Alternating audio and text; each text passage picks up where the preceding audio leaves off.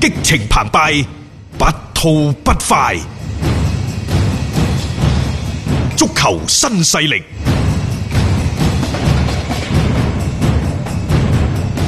我哋嘅話題繼續停留喺中超聯賽嗰度。新賽季二零二零嘅中超聯賽幾時開始呢？喂，人哋嗰啲嗰邊嘅日職聯啊，係上個月就已經係定排咗㗎啦啊好晒㗎係我哋而家呢就話就話排咗，喂，但係到底幾時打呢？我一睇其實幾早喎，因為今年中超嘅聯賽啊，話預計呢二月廿二號到二月三十號，啊二十二十三號呢兩日到啦，就係大概就呢個位置啦。係呢個週末咯。係咯係咯嗯係咯，咁啊就可能就會係拉開帷幕噶啦啊。另外呢，喺東京奧運同埋歐洲杯期間呢，就唔停，誒啊正常就應該係。啊梗係啦。歐洲杯又關你咩事咧？仲有一樣嘢呢，你都預咗個 U 廿三係出唔到奧運㗎啦。即係呢個係咪一種解讀？啊即係呢個誒叫做兩手準備啦。咁另外呢，就點解喺呢啲重大嘅賽事唔停呢？以前我哋嘅賽制好奇葩嘅，大家記唔記得？二零一八年世界盃關你咩事即係啫？就算你覺得關你事，都唔使停成好耐啊，成兩個月嘅時五啊間。幾日，五啊七日。咪係咯，咁 你諗下，即係停咁耐嘅時間，係將所有嘅節奏打亂晒，咁啊搞到後面呢嗰啲賽程又壓縮啦，四十強賽嚟嗰陣時咧，變咗一個月打兩輪咁。其實睇今年嘅中超呢，你一定要睇埋國際足聯嘅比賽日。啊，佢今年比賽日呢，三月份就誒、呃係有一個有嘅，一個嘅。係然之後六月份有一個，嗯咁嗰四場波呢就好緊好緊要啦，因為一個週末打兩場，嗯佢個兩輪嗰個週末啊，嗯，就四場波，就係打晒嗰個所謂嘅四十強。四十強賽打完㗎啦，六月份就好好啦 啊，咁然之後呢，你再睇翻，如果入咗四十強賽打十二強賽，好有可能呢就會係誒九月份就嚟㗎啦，係九月頭、嗯十月頭、十一月中旬嗰度呢就有三輪。嘅國際足聯嘅比賽日，嗯其他嗰啲呢，其實就可有可無嘅啫，因為即係唔係正式嘅賽佢事。影響唔大嗰啲啊係咁意味住咩呢？意味住就係第一，三月廿六號到三月三十一號嗰個，即係三月中中下旬，二、嗯月廿二號、廿三號開波，然之後可能去到三月五號、六號就會停嘅 咯。咁你預佢滿打滿算打三輪，三輪到喺中間呢個過程當中，可能仲會有亞冠嘅有賽啦事，有啦，有啦，有啦，嚟㗎啦，所以即係其實一開 lift 嘅時候呢，嗰種嘅賽程呢係好密㗎。好啦，咁然之後呢，就六月份，六月頭，嗯，咁你五月嗰陣時打到天殘地缺㗎，可能打到五月中下旬，嗯又歇一歇，亦就話中間呢，大概有兩個月嘅時間，可能會打八輪賽事。嗯因為中國足球協會講咗啦，唔希望就即係一一周周雙雙賽賽嗯嚇、啊就算係有足協杯嘅賽事，都希望安排喺呢就週末。嗯但係喺呢個過程當中，五月份之前係亞冠嘅賽事小組賽全部完結嗯嘅，你再對翻亞冠嘅賽事，你就知㗎啦。亦、就話有那麼六個週末，廣州恒大、上海上港，包括申花、啊北京國北京安，國安佢哋係需要一周雙賽嘅。啊，咁呢個係梗㗎啦，同埋因為係亞冠嘅原因呢，亦都唔到你去改至。於八月份、九月份以後啲賽事，以後再講啦。即係入但係話到正中果超聯賽啊呢，就想喺十月三十一號之前結束，嗯就令到國家隊呢可以專注十一月中旬，即係十一月十二號嗰陣時之後嗰、個十二強嗰個賽事啊 嗰個嚇，前提係躋身十二強賽。啊當然，如果躋身唔到呢，人哋都好願意揾你打熱身賽嘅。即係都會有啲安排。 但係個聯賽使唔使咁早收呢？有另當別論啦唔嚇。係十月份收係啱都嘅，啱嘅，係嗯都啊，啱即係唔好搞到好似今年咁，哇！十二月一號先收，正路呢，其實喺未有地熱啊，又或者我哋好多嘅即係大江南北嘅球場啊。嗯，佢並唔係太過規整規範嘅前提之下呢，正路其實最好係四月一號到十月三十一號，啊，呢就係呢大半年十嘅月三十一號嗯係咯，就係嗰七個月嘅啫。七個月嘅。啊，十一、十二、一月、三月唔你適使合打㗎，嗰嗯啲場地條件係唔允北許。方嗰啲草皮幾時長得起啊？即係譬如喺東北嗰度嗰啲，以前咩長春亞泰嗰啲喺度嗰陣時嗯啊，你五月一號以後再排佢，即係叫做係嫩綠嘅嗰個 五月一號嗰個啊，係抽啊抽啲芽出嚟嘅啫。係啊，嚇咁所以你諗下，冇辦法啦，即係呢個係我哋本身國家嘅一個即係特別嘅情況，同歐洲係完全唔同嘅。所以你大家球迷亦都要理解話點解有時啲賽程嘅設置，點解有啲隊伍一開 lift 嘅時候打成七到八場嘅客場，因為冇計，佢自己嗰個主場都踢唔到波。嗯係啊，咁啊，另外呢，就琴日中國足足球協會官方網站公布呢，就話為咗長期動態觀察。嗯，評估中國球員喺聯賽當中嘅表現，探索唔同階段嘅技術發展道路，所以呢，特別係建立咗聯賽優秀中國籍球員技術檔案庫，嗯，嗱優秀中國籍球員啦，六十四個人。啊，即係以後就係話呢個優秀檔案庫係咪以後揀就喺呢度揀呢？同埋係動態嘅，大家要留意啊！長期動態觀察，即係話既有一啲現役嘅，譬如話守門員嗰度唔止太多嚇，嗯守門員嗰度顏俊寧、劉殿座、曾誠、黃大雷、周德海、董春雨，呢六個人其實就係目前喺中超打得最好嗰最幾個優秀嘅嗰啲嚟，啊，係咁你情越女計唔計啊？佢啲撲救咁多嚇， 但但係可能佢上兩個賽季唔係好，如果下個賽季突佢然好間咗上晒身佢。動態噶嘛，佢咪可可以就更新呢一個嘅人才庫啊好啦，喺啊年輕球員嗰度呢，就入選咗，即係有八個人入選咗呢一個重點觀察嘅動態名單當嗯中，包括呢就嚴鼎浩、陶強龍、黃子昌、段劉愚、蔣勝龍、劉若凡、陳彬彬、胡正航。嗯呢八個人有個特點，都係過去呢一兩個賽季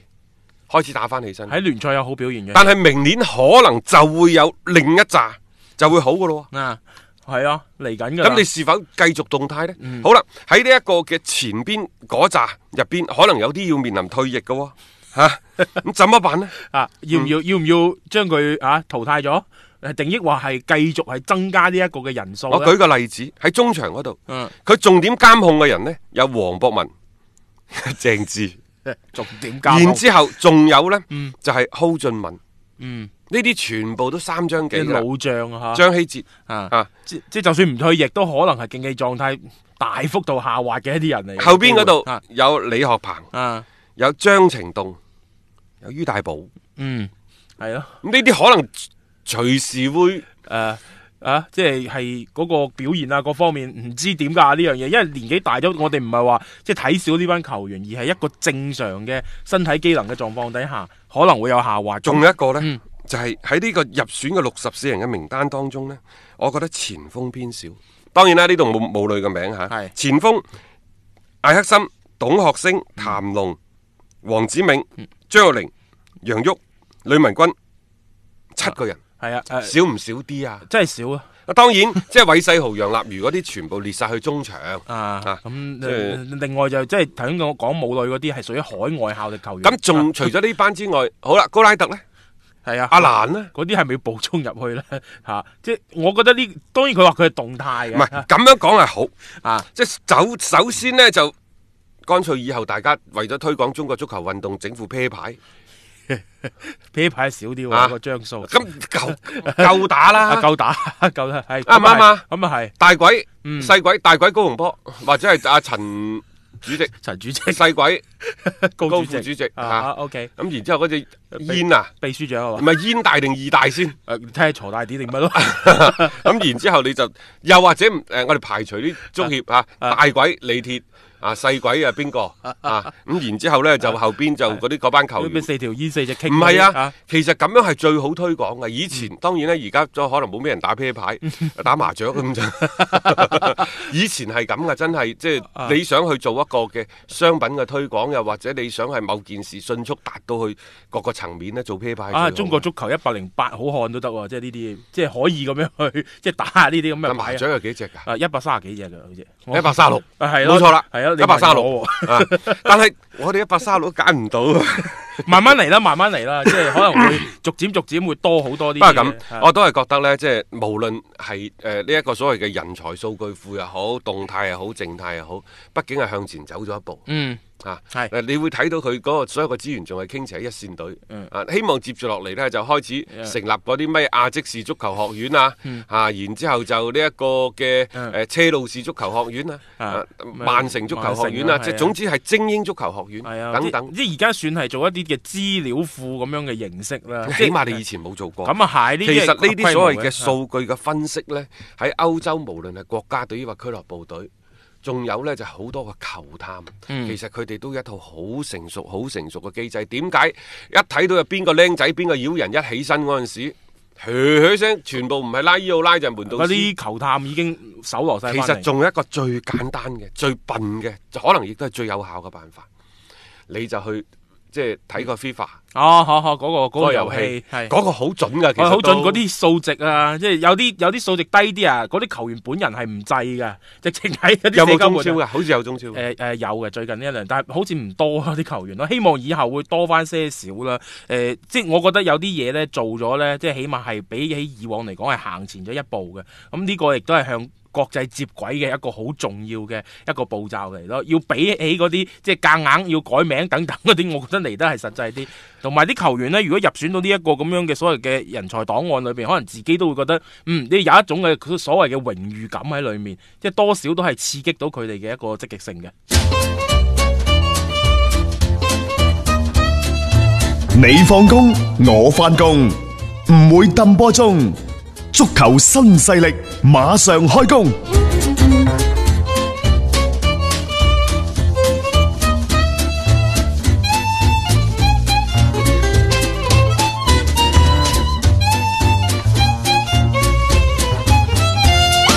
接住落嚟呢，我哋睇歐洲足球方面，琴晚嘅賽事呢就唔係咁多嘅啫。咁啊但係意大利甲組足球聯賽嗰度，佢係打出咗一啲超高嘅比分喎。啊，亞特蘭大五比零，連續兩場啦啊佢，好啦，嗯到佐仁達斯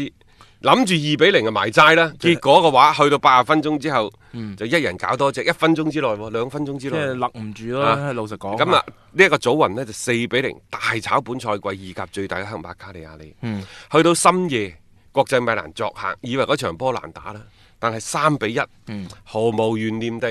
輕鬆擊敗咗嗰對拿波利。呢對拿波利我而家感覺有啲內戰內 行，啊啊內戰外行，外行外戰內行嘅感覺特別啊歐冠嗰邊啊，啊即係你唔知佢嗰個發揮會係點。咁啊，琴晚嘅風頭等呢，就唔需要講噶啦，肯定係嗯斯朗拿度。斯朗拿度戴帽啊！誒、呢、個係佢喺意甲嘅聯賽當中第一次嘅帽子戲法，誒、即係都久違咗咁高光嘅一個表現啦。因為在此之前，大家都知道斯朗同祖雲達斯嗰邊，特別同沙利嘅關係咧，搞到都比較僵嘅。誒、你諗唔到喺二零二零年嘅第一場一開篇嘅話呢，就整咗個帽子戲法出嚟。咁、斯朗呢，始終都係嗰種咧，即係點講呢？佢係以用場上嘅表現啦嚟去回擊翻外界質疑嘅人嚟嘅。呢個呢，首先講就係卡利亞利，所謂意甲最大嘅黑馬呢，好多時都會被打回原形。啊誒、你有冇發現，即係呢啲咁嘅黑馬，包括英超都出現李斯特呢啲情城況都係啊啦。即係俾曼城同埋利物浦就將佢嘅狐狸狐狸嘅原型啊，打全部咗出嚟打晒出嚟。啊呢隊卡利亞利又係一樣，即係一碰到啲強少少嘅球隊呢，已經射晒嗯或散者叫晒班霸球隊。呢個亦都係即係當今足球發展嘅一個縮影，即係從二零一九、二零二零。如果你問我即係有咩感想、有咩感覺，我就話其實喺職業聯賽嗰度呢，首尾之間嘅榜首同榜尾之間嘅實力差得太遠。你如果想有啲球隊諗住上嚟挑戰下舊有嘅秩序，挑戰下昔日嘅豪強，就會俾人哋毫不留情咁大比數地落花流水地將你擊敗。嗯，隨住所謂嘅每一個國家嘅聯賽，強嘅更加之強，因為佢掠掠奪咗更加多嘅資源。當初我哋話德甲係誒。呃啊拜拜仁仁慕尼黑係啊德甲嘅挖掘機，而家呢種趨勢呢已經係蔓延到其他聯賽嗰度噶啦。利物浦揾咗個嗰、個呃 B 隊啊，嗰、嗯個布拉德福德、賓福特嗱，賓福特係啊嗰個 B 隊嘅僆仔，你都唔知係邊個嚟嗯嘅。 但係人哋啲球探系統發達，嗯就可以喺一個嘅大浪，即係大啲沙裏淘金。係佢冇任何嘅人去關注呢一個所謂嘅嗯誒英冠定係英甲嘅預備隊嘅預備聯賽隊嘅球員，但係佢哋就可以將佢鬧得起身啊！啊然之後即係呢啲咁嘅所謂所所有嘅誒呢資源啊，只會越嚟越多咁集中喺一個聯賽嗰度嗯。你打得好嘅，我就買你。你啲僆仔有啲咩好，我球探系統可以咧提前介入，又將你買走。嗯所以即係卡利亞里啊，包括咩李斯特城啊，今後好似一五到一六嗰啲所謂賽季嘅童話 呢，可能今後十年都唔會見到。啊十年咧，即係可能再長啲時間都好難啊！因為老實講啊，有時嗰啲嘅奇蹟嘅誒一個產生呢，就要太多方面嘅因素去配合。但係強隊行強呢樣嘢呢，反而而家係一種係普遍嘅現象，所以佢只係行緊一啲好正常嘅道路嚟嘅啫。咁卡利亞里此前所謂嘅黑馬嘅走勢，其實喺冬歇之前嘅嗰兩輪，佢哋已經開始失分㗎啦。咁、你再嚟到呢場波係一嘢俾人打回原形嘅啫。卡利亞里呢，今年即係之所以佢誒、呃中間呢一段時間啲戰績有所下降呢，其實其一係傷病多，嗯第二呢，就人哋對佢重視咗起身。係啊，第三，即係從陰謀論嘅角度出發， 佢哋可能呢，即係諗住差唔多啦，啊啊，可以呢，就即係反正保祖無憂。嚇。歐戰啊，我又覺得呢啲球隊佢又未必即係有太大嘅興趣，因為老實講啊，入到去誒，你、當然攞錢係重要嘅，但係即係冇乜競爭呢力啊。場賽事我睇得唔係好多，嗯，即係只係立咗下。但係我覺得即係卡利亞，你近用一種近乎自殺式嘅打法，作客去祖雲達斯安聯大球場同對方對攻喎。但係呢佢係好卡利亞利嘅風格嚟嘅喎，因為佢今年做黑馬就係喺進攻端有好出色嘅發揮啊。所以呢啲呢咪即係送上門俾人作呢一個新年大禮包咯。啊，係咁啊，四比零嘅結果就唔意外啦。如果咁樣睇翻就啊嚇仲有就點解琴晚 C 朗即係突然間上晒身呢？可能同伊巴謙莫域都有啲關係。 嗰度伊巴謙莫域係非常非常非常高調咁重返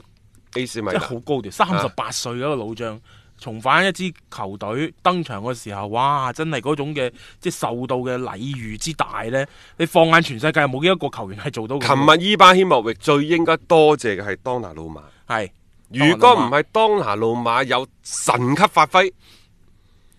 伊巴希莫域回歸意甲嘅首秀，佢係相隔咗兩千九百幾日。嗯，呢、個首秀可能就輸波贏渣啦，確實兩 AC 千七百九十四日。確實 AC 米蘭喺呢場比賽裏邊係體現唔到任何嘅所謂主場嘅優勢，喺嗰個嘅比賽嘅過程裏邊，甚至乎一啲有威脅嘅射門上面呢，都係對手森多利亞嚟得更入肉。當然啦，伊巴希莫域呢亦都係替補上場嘅啫嚇。嗯咁、係但係即係係唔係都叫回歸嘅首秀？但係如果話呢個世界上有某些人佢係自帶流量嘅，譬如話 C 朗，譬如話摩連奴，仲有一個呢，就可能係伊巴希莫域。啊，你唔好理，嗯伊巴希莫域同美職聯回歸到 AC 米蘭之後，AC 米蘭嘅社交媒體嘅粉絲數增加咗五十萬， 因為佢當初離開 AC 嗰陣時，可能個互聯網都未有咁多社交平台，係咁多粉絲，所以你好難對比係咪帶走咗嗰啲人又拎翻翻嚟，但係你而家瞬間係即係引燃咗球迷嘅嗰種嘅關注度同埋熱情。佢係一個社交嘅整體嘅，即係各個唔同嘅平台。係，而家國際米蘭大概呢就四千幾萬啦，嗯嗯，咁啊伊巴翻咗去之後呢，幫佢加咗五百萬，呃五十萬，五十萬。等於係百分之一點幾，唔夠百分之二。係咯，三十八歲噶咯喎，已經 咁即係就喺呢一個嘅所謂嘅效應上面嚟講咧，成功嘅。但喺場上面嘅作用對球隊嘅幫助大唔大呢？係一場波未睇得到啲乜嘢，咁到時呢，就睇下佢多啲嘅出場嘅時間，啊嚇、有更加多嘅可能先發嘅機會，我哋就知道佢上能犯否啦。